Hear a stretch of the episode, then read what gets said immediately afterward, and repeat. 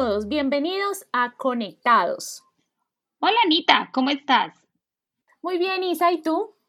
Muy bien, Anita. Cuéntame qué sección vamos a tener hoy. Hoy vamos a hablar con Jorge Eduardo Barrera Rodríguez, emprendedor pereirano del área de la salud. Él es odontólogo, especialista en administración y gerencia institucional, ortodoncista y docente de posgrado de varias universidades del eje cafetero. Con él vamos a hablar sobre los desafíos que enfrentan los profesionales de la salud en temas administrativos, financieros y contables. Hola Jorge Eduardo, bienvenido. ¿Cómo estás? Hola Isabel, ¿cómo estás? Hola Anita, muy bien, gracias y gracias por invitarme a este espacio que están desarrollando de una forma tan interesante y pues espero ser aportar de una forma importante lo que ustedes eh, quieren conseguir el día de hoy. Entonces les agradezco y eh, estoy a su disposición para lo que necesiten.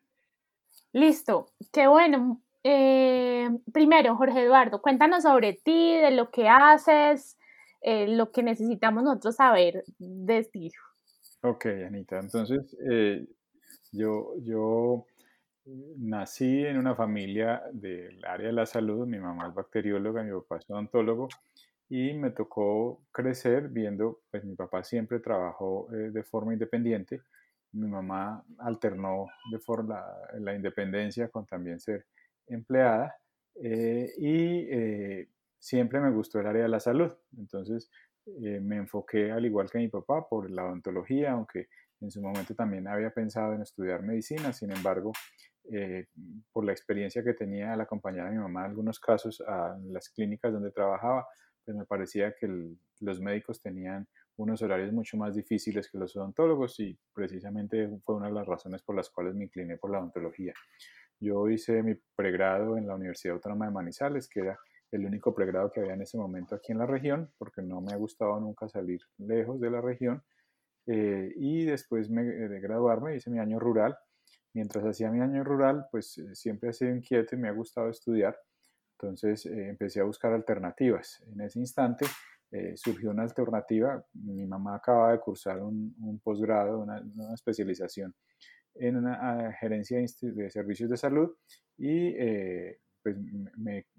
sembró esa inquietud. Sin embargo, en ese momento el horario no me permitió adelantarlo, pero ah, inmediatamente terminé mi rural y empecé a hacer. E hice una especialización que eh, era un poquito alejada del área de la salud, porque ya no era simplemente sobre servicios de salud, sino que el, título que, que, recibí era especialista en administración y gerencia institucional. De hecho, la gran sorpresa mía era que mis compañeros eran abogados, economistas, ingenieros, administradores, lo que me generó para mí mucho trabajo y mucha dificultad porque en las otras carreras pues si bien tienen un componente administrativo, mientras que en las del área de la salud para nada, entonces me tocó aprender contabilidad desde cero, finanzas desde cero, me generó mucho trabajo, pero pues afortunadamente eh, lo saqué adelante y me permitió aprender muchas cosas. En ese entonces, pues eso, esa preparación que tuve me llevó a la conclusión de que yo tenía que hacer algo más porque cuando me ejercía como odontólogo general, pues habían muchas dificultades desde el punto de vista laboral, pero también administrativo, y me generó la, la, la pregunta de que había que hacer algo más y empecé a investigar muchos campos y en uno de ellos terminé eh, buscando y consiguiendo mi especialidad, que de hecho es una maestría, es una maestría en, en, en ortodoncia y ortopedia maxilofacial, que la conseguí en, en la Ciudad de México donde me fui a estudiar alrededor de tres años. Eh, mucho de esa experiencia de aprendizaje de administración pues me ayudó en ese momento a hacer costos y, darme cuenta de cuánto me salía eh, estudiar afuera o estudiar aquí en el país y encontrando pues sobre todo los grandes beneficios de estudiar fuera del país eh, compensaban el, poco, el sobrecosto que podía tener esa, esa, el, irme para afuera. Después de eso regresé y en ese momento pues ya eh, el, ejercicio que he manejado principalmente ha sido como independiente, como empresario, donde eh, desde el mismo momento hacer un plan de negocios para poder arrancar con un consultorio, con todo lo que eso implica y además de eso, durante el tiempo con otros proyectos adicionales alrededor de la, materia del conocimiento principal que es la ortodoncia, pero que la experiencia y el conocimiento que pude obtener durante mi preparación como en administrativa me generó la posibilidad de tener ventajas sobre lo que los demás colegas míos en su mayoría no tienen. Desde el año 2001 ejerzo la ortodoncia aquí en la ciudad de Pereira de forma independiente y, como les dije anteriormente, he tenido otros negocios eh, paralelos tan en el área de ortodoncia como en, eh, como en el área odontológica y desde el año 2008 cuando arrancó el programa de ortodoncia, de especialización en ortodoncia en la Universidad Autónoma de Manizales, que me invitaron para que fuera docente. Estoy eh, vinculado con ellos y desde hace algo como dos años que inició un, proyecto también de especialización en ortodoncia en la Universidad Antonio Nariño de la sede Armenia, también me permitieron arrancar con ellos. En medio de eso he tenido otros trabajos, otras vinculaciones, en una de ellas con el Ministerio de Educación, eh, en el cual me he desempeñado como paraacadémico, que también tiene un componente administrativo importante. Entonces, esa formación en administración me ha permitido abrir horizontes distintos al mi campo de acción principal, que es la ortodoncia. Muy bien, Jorge Eduardo. Y como profesional de la salud y en tu especialidad odontológica, ¿es común encontrar emprendedores o la mayoría son empleados? Eh, ahí hay una, ahí hay un, a ver, la odontología en su mayoría se ha caracterizado toda la vida porque la gente es emprendedora, la gente se gradúa y trata de montar un consultorio y para una atención particular. Sin embargo, eh, analizando la situación actual y que no es nueva mm, para nosotros, eh, me hace a mí pensar algo y es que eh, cuando yo estaba estudiando en el año de 1993, yo iba en la mitad de mi carrera, eh, en su momento el Congreso expidió la o promulgó la ley 100, la ley de la seguridad social y sobre todo la ley de salud, donde aparecieron las EPS. Entonces, en ese momento, la salud en este país cambió completamente, donde la mayoría de gente que ejercía las profesiones de la salud eran eh, independientes y eh, de ahí con la aparición de las EPS empezaron a volverse dependientes, donde muchos se, hacen contratos de cualquier tipo, a veces unos contratos muy difíciles y muy poco, eh, eh, muy, más bien muy agresivos con los, con los profesionales en las EPS, en las cuales los contratan con unos salarios y con unas condiciones muy difíciles. Ahí, en ese momento en que apareció la, la, la ley 100, eh, empezó a cambiar mucho la forma en que la gente ejerce las profesiones de la salud, haciendo contratos con las, con las EPS. Sin embargo, sigue existiendo también, eh, sobre todo a nivel de especialidades como la mía, donde eh, los profesionales preferimos hacer emprendimiento y montar negocios y tratar de salir adelante con ellos a través del ejercicio privado de, la, de las profesiones. Entonces, en este momento, uno podría decir que sobre todo los, eh, odontólogos recién graduados o los que eh, no han tenido la oportunidad de tener algún tipo de especialidad, tienden a buscar emplearse en alguna empresa, principalmente las empresas promotoras de salud, que eh, a su vez contratan con, con IPS, y generalmente los que ya hemos tenido la oportunidad de hacer una especialidad, tratamos de manejar el, asunto de forma individual o particular, eh, haciendo emprendimientos o, negocios pues como tal. Muy bien, pues eh, uno podría decir que es como evidente que la especialización eh, que hiciste ha sido un apoyo fundamental para el ejercicio de tu profesión, de tu emprendimiento. ¿O tú qué opinas? Definitivamente. Eh, aunque, aunque uno ve que muchos de mis colegas eh, no tienen formación eh, desde el punto de vista administrativo, simplemente hicieron su, su, especialización clínica y, se salieron a emprender, el asunto es que el desconocimiento lo lleva a que se cometan más errores, ¿cierto? Entonces, yo creo que una de las cosas que más aprende uno cuando estudia administración es eh, a planear. Y cuando uno planea, pues puede cometer menos errores. Y los errores pues se convierten en pérdidas de dinero, en algunos casos hasta eh, llegar a estar insolventes o cosas de ese tipo que son difíciles. Entonces, a mí me ha permitido, sí, tener planeación, tener eh, un, un, análisis de, de costos, de,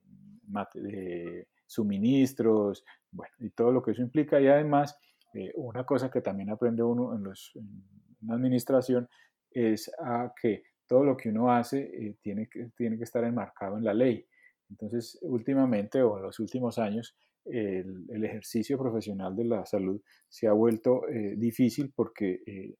han salido cada vez más leyes en las cuales restringen, o, más bien, de pronto la palabra no restringen, pero sí eh, limitan o, encasillan la forma de trabajar a muchos reglamentos que, o muchas leyes que están allí. Entonces, si uno no aprende a interpretar las leyes y saber cómo se, cómo se aplican, entonces se, está expuesto a eh, cometer errores que terminan generando problemas mayores con las entes que nos vigilan a nosotros a la hora de poder ejercer nuestra profesión. Entonces, definitivamente, el tener eh, algún tipo de preparación desde el punto de vista administrativo es un plus que cualquier profesional de la salud debería tener eh, para poder ejercer de una mejor manera y poder tener la posibilidad de lo, eh, de tener éxito en su emprendimiento o en su empresa. Jorge, y pues de los colegas tuyos, mm, pues decías ahorita que lo normal es que no cuenten con, este, con, estos, con estos conocimientos, que no cuenten eh, con especializaciones o, con posgrados pues en administración. Eh, ¿Tú conoces de casos que, en los que ellos hayan tenido algún problema, en que no sepan eh, cómo solucionar algo, alguna cosa que, que, que uno evidencie la falta de, de, todo el conocimiento administrativo. Eh, Anita, esto es, eso es el pan de cada día en, nuestra, en nuestro medio. Eh, los profesionales, por la falta de conocimiento, se ven expuestos a tener que relacionarse con personal de administrativo. Entonces, ejemplos muy puntuales se, llega la hora de, tener que declarar renta por las condiciones que implica o que se pone a través del, de la DIAN y los profesionales al no tener conocimiento de eso eh, tienen que contratar a alguien que les haga una asesoría o, que les preste el servicio de prepararles una declaración de renta. Y se ven expuestos eh, en muchos casos a que el contador que consiguen pues puede tener una interpretación de la ley y seguramente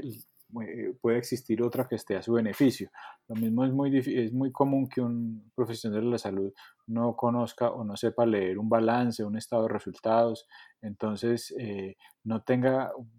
herramientas para saber si su negocio está siendo rentable o no lo está haciendo, de qué forma debe contratar a, sus, a las personas que le ayudan, eh, hacer un análisis de costos para saber si la, la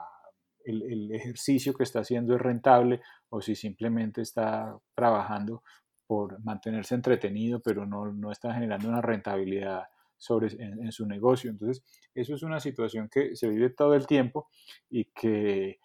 la gente está expuesta y, y, a veces es muy tarde cuando eh, se dan cuenta de la necesidad porque ya eh, las cuentas son tan altas, los acreedores son tan altos y las cuentas por pagar son tan altas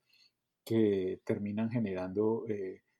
insolvencias o, les toca cerrar el negocio o, les toca emplearse eh, y también sin saber si la forma en que se están empleando es adecuada. Por ejemplo, en este momento muchos de los profesionales terminan eh, generando algún tipo de, mm, eso no se llama un empleo, pero algún tipo de convenio con clínicas en los cuales van y trabajan a un porcentaje y las clínicas que sí, los de la gente de las clínicas sí saben mucho de administración. Entonces tienen unos costos muy claros y les recargan todos los costos a los profesionales que van y trabajan por porcentaje y los obligan a llevar materiales, muchas veces hasta personal auxiliar, eh, instrumental y muchas de esas cosas, donde está el mayor costo allí y le pagan un porcentaje pequeño. Entonces, al final del ejercicio, eh, quien gana es el, grande, el pulpo, eh, y los pobres profesionales terminan sufriendo mucho y perdiendo muchas veces tiempo y plata porque no tienen la capacidad de entender y de hacer de alguna forma un estudio juicioso de costos. Algunos, pues, de pronto son un poquito más inquietos y, o más bien unos muy poquitos son inquietos y estudian, pero los otros pues buscan algún tipo de asesoría, tampoco es muy común para que alguien eh, les haga algún tipo de, de, estudios de este tipo y entonces eh, puedan como ah, mirar si, es, si, lo que están haciendo está bien o no, o, que les den algún tipo de consejo. Pero lo, lo normal es que los profesionales de la salud, y se los digo con conocimiento de causa, porque durante mi pregrado no recibí ningún tipo de formación en administración, durante mi posgrado clínico tampoco, y como docente de posgrado de dos universidades de posgrado clínico, a ellos no se les da ningún tipo de formación administrativa. Todo es enfocado a la clínica y hace mucha falta tener la parte de administración. Sí, sobre todo porque eh, el enfoque de ustedes es que cuando salen de, de, pues de la carrera de, o de su posgrado es la creación de un consultorio en donde van a, tener pues su propia empresa. Entonces eh, es algo que, pues que generan ustedes eh, un hueco, un vacío, eh, pues significativo, porque pues si uno va a montar un negocio, pues tiene que tener algún conocimiento administrativo y unas ideas y una, digamos, unas eh, prácticas que le permitan hacer lo que tú decías, la planeación, una organización eficiente, una dirección que vaya hacia el norte que se quiere alcanzar y pues un control de todas las actividades que se requieren. Listo, Isa, ¿tú qué preguntas? Pues es que a mí me gustaría saber, Jorge Eduardo, en qué situaciones específicas como tal aplicas ya tu formación administrativa. Eh, pues en tu consultorio. Este sí, en este momento, eh, pues por ejemplo, en esta misma situación en que nos vemos abocados en este, con,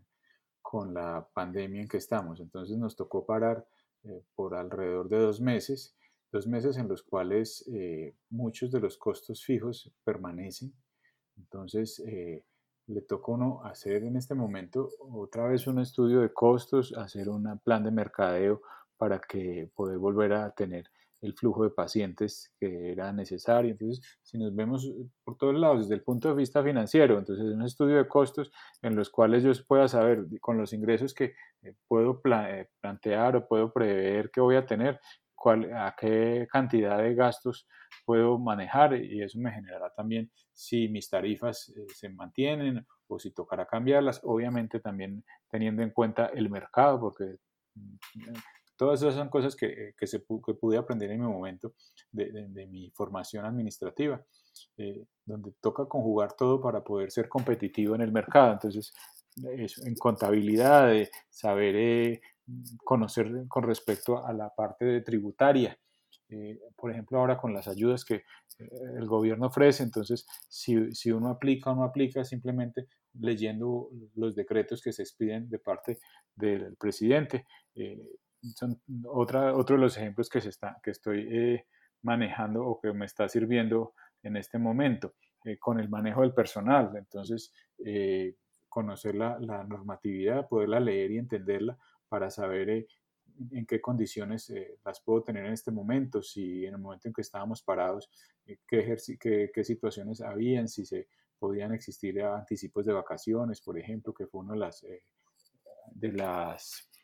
situaciones que generamos con, con, la gente que trabaja conmigo y de ahí para allá, pues todo lo que eso implica para estar uno siempre cumpliendo la ley y al mismo tiempo eh,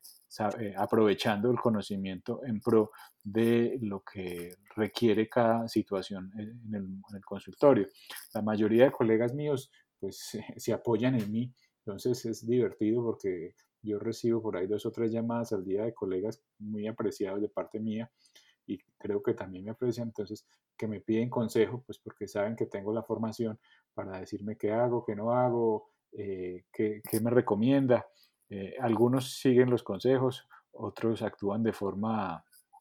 impulsiva. Por ahí algún colega decidió despedir a, una de sus auxiliares en el momento en que arrancó todo esto y está ahorita metido en un problema porque en vez de seguir la normatividad que estaba para ese momento, ella fue y lo denunció en la oficina de trabajo y entonces le está teniendo que indemnizar o, volverla a reintegrar a su trabajo y pagarle lo que no le pagó. Entonces, para eso todo, si, analizamos toda esa parte administrativa es bien importante. Eh, uno a veces piensa eh, que lo ideal sería uno poder en un, en un, negocio cualquiera poder contratar a un profesional de la administración para que se encargara de eso. Sin embargo, cuando los, yo lo llamo las pequeñas empresas que tenemos nosotros, pues no generan suficiente rentabilidad o no son lo suficientemente grandes como para poder eh, involucrar un profesional, que sería creo que lo ideal. Eh, entonces, de ahí se hace muy importante y necesario que eh, los profesionales de la salud tengamos esas herramientas que nos pueden brindar el poder estudiar algún, de, algún tipo de programa en el área de la administración.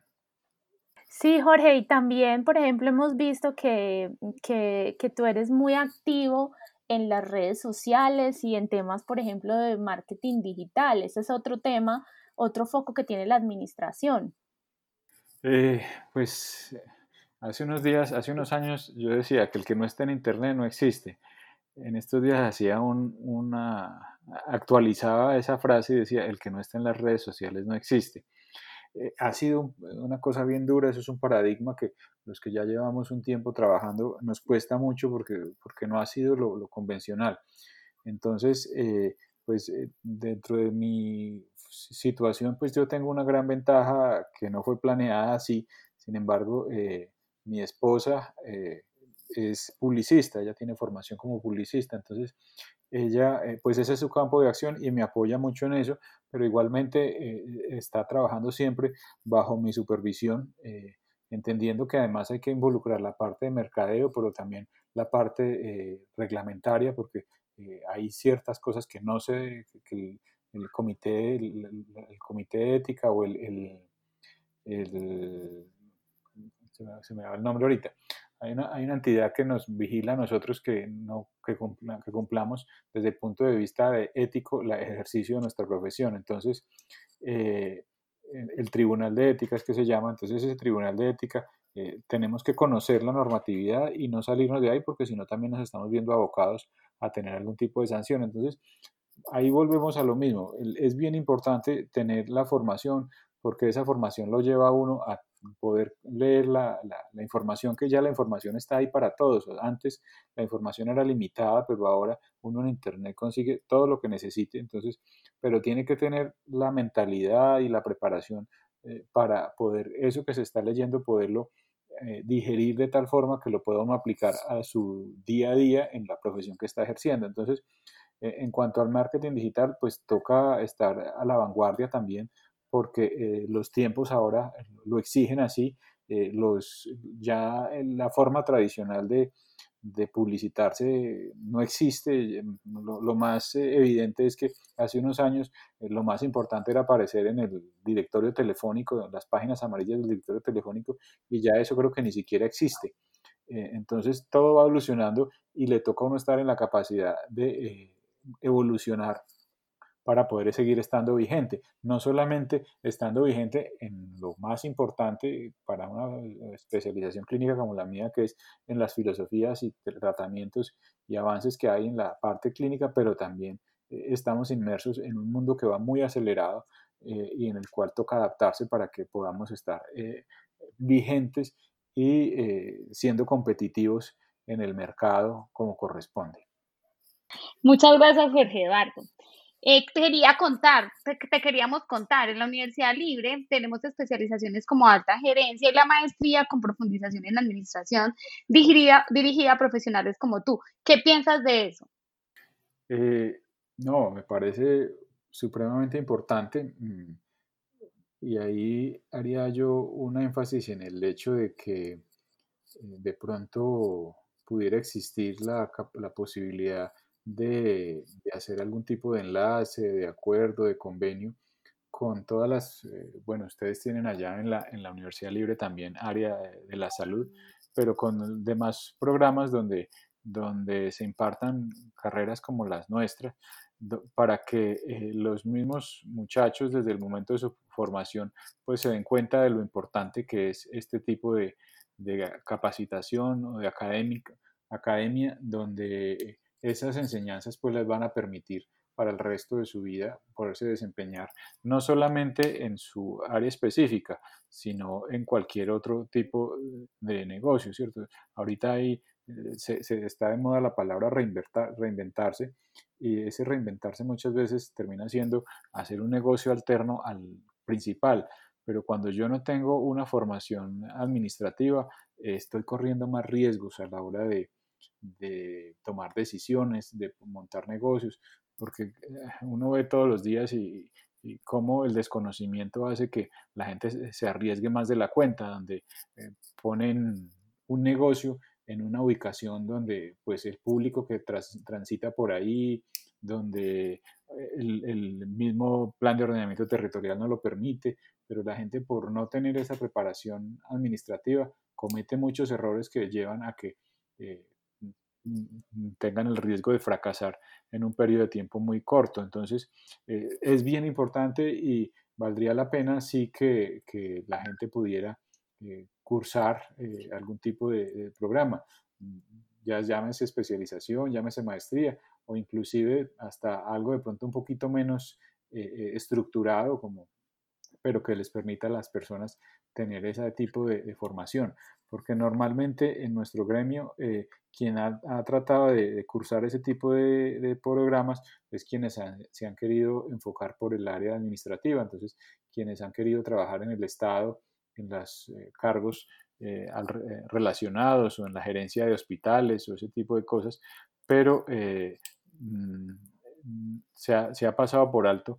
que es una rama bien importante de la formación que se requiere para que eh, haya eh, una formación integral del profesional y eh, eso le permita tener en la medida de lo posible más éxito en cualquiera de los campos en que se quiera desempeñar. Sí, eh, tienes toda la razón, Jorge Eduardo. Bueno, por último, y agradeciéndote pues que nos hayas acompañado, eh, quisiéramos que nos dijeras si tú recomendarías a tus colegas eh, pues que hagan algún curso o un diplomado o una especialización, bueno, o pues un posgrado en temas administrativos. Definitivamente, y, les comparto algo que, pues sin que ustedes me lo hayan preguntado y que me lo hayan sugerido, lo hago constantemente. Eh, con mis estudiantes de posgrado de ortodoncia, que son eh, odontólogos eh, buscando formarse como ortodoncistas, a todos les recomiendo mucho que que pues en el momento en que están cursando el posgrado pues es difícil que tengan tiempo para otro tipo de, capacitación, pero que apenas puedan y tengan tiempo busquen algún tipo de, formación y una formación también seria, porque también tristemente, y creo que en el campo de ustedes también se, debe ver mucho,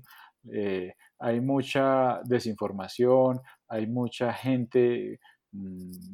mostrando o tratando de decir que tienen información veraz y adecuada, pero eh, sabemos que eso no es cierto. Entonces hay que buscar eh, instituciones serias, reconocidas, en el caso de ustedes que están acreditadas. Entonces eh, son esas en las que hay que buscar. Y más cuando también venimos desde un programa de formación de, de, especialización en una universidad acreditada también, pues que, que las cosas eh, se hagan de la forma correcta y no se metan en un curso de fin de semana o por ahí o un curso en internet con, con sin bases sólidas. Entonces, que, que, no, que no inviertan mal su plata, porque de esa forma, pues terminan ni aprendiendo, terminan eh, malgastando su dinero, pero también eh, generándose una impresión errónea de lo que es la administración y su importancia en el desempeño de la vida diaria de todos los profesionales. Jorge Eduardo, muchas gracias por acompañarnos hoy a una nueva sección, a una nueva sesión de Conectados. ¿sí? Para nosotros fue muy agradable escucharte y, es, y, saber todos los aportes que tienes desde la parte de la salud, desde la parte administrativa y ante todo desde la parte emprendedora. Anita, muchas gracias por, lo, por el invitado. Listo, Isa, no, muchas gracias, Jorge. Eh, eh, pues excelente todo lo que nos contaste. Eh, a todos ustedes les damos las gracias por, por escucharnos y nos vemos en otro, en otro episodio. Muchas gracias a ustedes dos por invitarme. Eh, siempre dispuesto a, participar en este tipo de, contactos que tenemos y hay muchos más temas que pudiéramos tratar y pues estoy siempre dispuesto, si me necesitan en otro momento, con todo el cariño, aquí estoy. Que tengan un resto de día bueno y eh, seguimos en contacto. Gracias Jorge, gracias Anita y esto fue una sección más de Conectados.